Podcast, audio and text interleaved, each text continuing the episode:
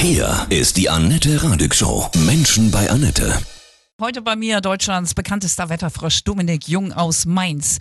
Guten Morgen, Dominik, grüß dich. Hallo, einen schönen guten Morgen. Sabine hat uns gut auf Trab gehalten. Wie geht es jetzt aktuell weiter? Ja, Sabine, die war wirklich eine ganz schön wilde. Wir haben bisher ähm, Spitzenböen bis zu 176 Kilometer pro Stunde gemessen. Momentan gibt es noch ein paar Orkanböen im Süden Deutschlands. Also der Orkan, der drückt jetzt an die Alpen. Danach wird es kurz ein bisschen ruhiger, aber es kommen dann äh, später zum Nachmittag aus Westen schon wieder neue Schauer herangezogen und die kommen so aus Frankreich, Benelux und die bringen teilweise nochmal ordentliche Sturmböen mit, teilweise vor allen Dingen in der Mitte und im Süden neue schwere Sturmböen bis zu 100 Kilometer pro Stunde. Also der ganz große Sturm ist zwar vorüber, aber weiterhin müssen wir mit schweren Sturmböen rechnen. Es kann also vor allen Dingen in der kommenden Nacht nochmal recht gefährlich werden. Wetterfrosch Dominik Jung, wir sprechen gleich weiter über Sabine. Auch heute hält uns Sabine noch ganz schön auf Trab heute bei mir. Dominik Jung, Wetterfrosch aus Mainz von wetter.net. Viele Kinder hatten ja heute schulfrei, ne? haben sich gefreut, Genau. konnten endlich mal die Oscars gucken. Mein Sohn war ganz happy, dank Sabine. Wie geht es denn die nächsten Tage weiter? Ich habe gesehen, dass auch schon die ganze Woche es echt heftig bleibt. Also zumindest noch am Dienstag und auch am Mittwoch, da gibt es hier und da noch einzelne Sturmböen. Donnerstag, Freitag, da streckt ein Hoch aus Südeuropa mal kurzzeitig die Fühler bis zu uns aus. Es wird ein bisschen ruhiger werden, aber es droht wahrscheinlich ab Freitagabend schon wieder ein neues Sturmtief und das könnte besonders am Samstag und am Sonntag im Norden zuschlagen. Also nördlich der Mainlinie könnte es dann neue schwere Sturmböen geben um 100 Kilometer pro Stunde und direkt an der Nordsee, da drohen sogar schon wieder Orkanböen bis zu 130 Kilometer pro Stunde. Wir sind also weiterhin in dieser typischen Westwetterlage gefangen. Ein Tief jagt das nächste und damit haben wir auch immer ein sehr hohes Sturmpotenzial. Ja, und der Winter, der, der bleibt weg, ne? Kommt nicht mehr, ne? Wel welcher Winter? Ja. Ähm, ja, also ich glaube, in diesem Winter haben die meisten von uns noch nicht mal eine Schneeflocke gesehen. Also es war sowas von mild gewesen und der Trend bis Monatsende mild, mild, mild. Mit dem neuen Sturm am kommenden Wochenende schon wieder Temperaturen um 10 bis 16 Grad. Also alles andere als winterlich und wahrscheinlich bis zum Monatsende auch viel zu warm. Du hast eine sehr, sehr hohe Trefferquote, Dominik. Du hattest schon im Sommer auch gesagt, dass dieser Winter viel zu warm wird. Woher nimmst du dein enormes Wissen? Also für diese langfristigen Wettertrends, die sauge ich mir natürlich nicht aus den Fingern. Da gibt es wohl einige Kollegen, die haben so eine Art Bauchgefühl und erzählen dann irgendwas über die nächste Jahreszeit. Aber wir benutzen schon wirklich wissenschaftliche Erkenntnisse. Da gibt es vom Europäischen Wetterdienst und auch vom amerikanischen Wetterdienst für ganz Europa und für Deutschland längerfristige Monatstrends, Jahreszeitentrends. Und genau diese Trends vom amerikanischen Wetterdienst, die hatten schon im August 2019 gesagt, das könnte ein sehr, sehr milder Winter werden, vielleicht sogar rekordverdächtig mild. Und in der Tat, bisher ist der Winter 2019-2020 der drittwärmste Winter seit Beginn der Wetteraufzeichnungen. Krass. Gibt es denn schon einen Trend für den Sommer 20? Ja, also es ist nicht verwunderlich, auch für den Sommer und übrigens auch für das Frühjahr.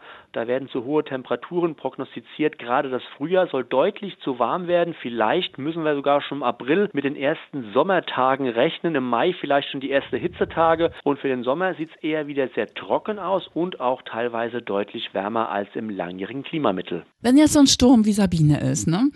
Worüber wunderst du dich, dass die Bahn das schon wieder nicht hingebekommen hat? Ja, ich glaube, in der ersten Prognose schon äh, von ähm, Dienstag für diesen großen Sturm am vergangenen Wochenende hatten wir vorhergesagt, wahrscheinlich macht die Bahn wieder schlapp und sie hat wieder schlapp gemacht. Sie hatte sogar das Handtuch schon geworfen, bevor der Sturm eigentlich angefangen hat.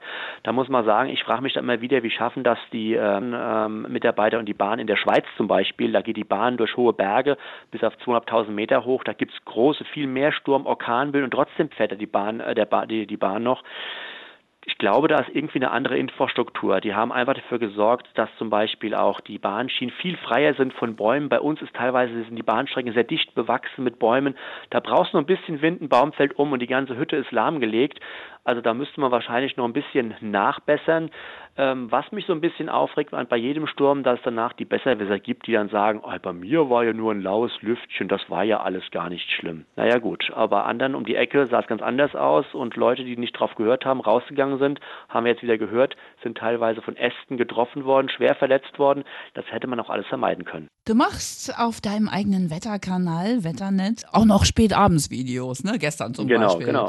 1,2 Millionen Telefonzugriffe in 48 Stunden bei Sabine. Das ist total erfolgreich. Du lebst deine Berufung wirklich, ne? Da gibt es keinen Feierabend, wenn so ein Sturm ist, ne? Nee, nee, also ich habe quasi aus meinem Hobby und meinem Interesse schon aus der Jugendzeit dann das Studium gemacht und äh, danach auch weiterhin dem Wetter treu geblieben. Und äh, das Wetter geht im Grunde auch nach Dienstschluss noch weiter. Man guckt auch auf die Wetterkarte, wenn man frei hat, wenn man im Urlaub ist. Vor 14 Tagen war ich in Ägypten eine Woche. Auch da hatte ich das Wetter immer gut im Auge gehabt. Habe da auch manchmal quasi aus der Sonne Ägyptens am Strand liegen mit dem Cocktail noch ein paar Interviews abgegeben. Aber das äh, macht halt sehr viel Spaß, wenn das Hobby auch gleichzeitig ihr Beruf ist. Wie gehst du, Dominik, mit dieser Verantwortung um? Jetzt gerade auch bei Sabine. Sagst du immer alles, was du weißt oder wägst du ab?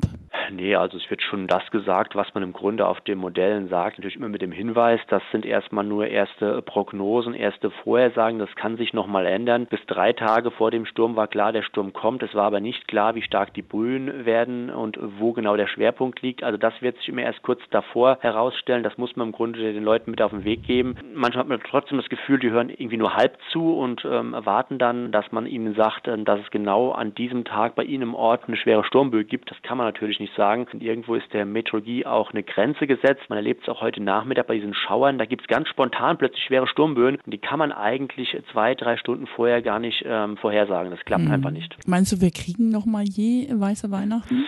Also ich denke mal, äh, statistisch ist alles noch möglich. Nur weil der Winter jetzt in diesem Jahr so warm war, heißt es nicht, dass es nächstes Jahr auch wieder so warm wird. Es kann auch mal wieder kalte Winter geben. Ich halte nicht allzu viel von diesen ganz langfristigen Klimaprognosen, die uns heute schon sagen wollen, wie es im Jahr 2050 sein wird. Da kann sich noch so viel ändern, da können noch so viele andere Faktoren mitspielen, das kann man heute noch gar nicht sagen. Wie stehst du zum Klimawandel? Ich mhm. höre den Klimawandel stoppen, äh, das wäre ziemlich doof, denn die Erde befindet sich quasi in einem Klimawandel, seit sie besteht. Das Klima hat sich schon immer gewandelt. Wir hatten Warmzeiten, wir hatten Kaltzeiten. Jetzt haben wir halt eine extreme äh, Warmzeit, die Temperaturen steigen an und natürlich, das kann man auch nachweisen, ist das nicht nur der natürliche Klimawandel, sondern auch der Einfluss des Menschen. Da sage ich aber immer auch ganz eindeutig, der Mensch gehört eben auch zur Klimageschichte dazu, zur Klimaentwicklung. Es ist nun mal so, wir haben uns entwickelt und das hat natürlich auch Einfluss aufs Klima. Das ist nun mal so, das können wir auch nicht irgendwie rückgängig machen. Hätten wir das nicht, hätten wir auch keinen Fortschritt. Also irgendwo muss man immer Abstriche machen. Jetzt gilt es natürlich erstmal darauf zu achten, dass wir nicht ganz so viel Mist in die Umwelt blasen und das auch ein bisschen äh, quasi in Grenzen halten. Aber ich bin auch kein Verfechter von diesen Debatten der letzten Wochen und Monate. Da hat man so ein klein bisschen das das Gefühl, das driftet ab in die Richtung Klassenkampf. Die viele haben mit ihren dicken Autos, die sollen sich mal einschränken, weil die machen alles schlecht und der Rest, ähm, der macht alles gut. Also da müssen wir aufpassen, das kann schnell in die falsche Richtung gehen. Dominik, ganz herzlichen Dank, dass du dir die Zeit genommen hast. Ja? Okay, gerne. Alles Liebe, tschüss. Jo, tschüss. Deutschlands bekanntester Wetterfrosch, Dominik Jung von wetter.net aus Mainz.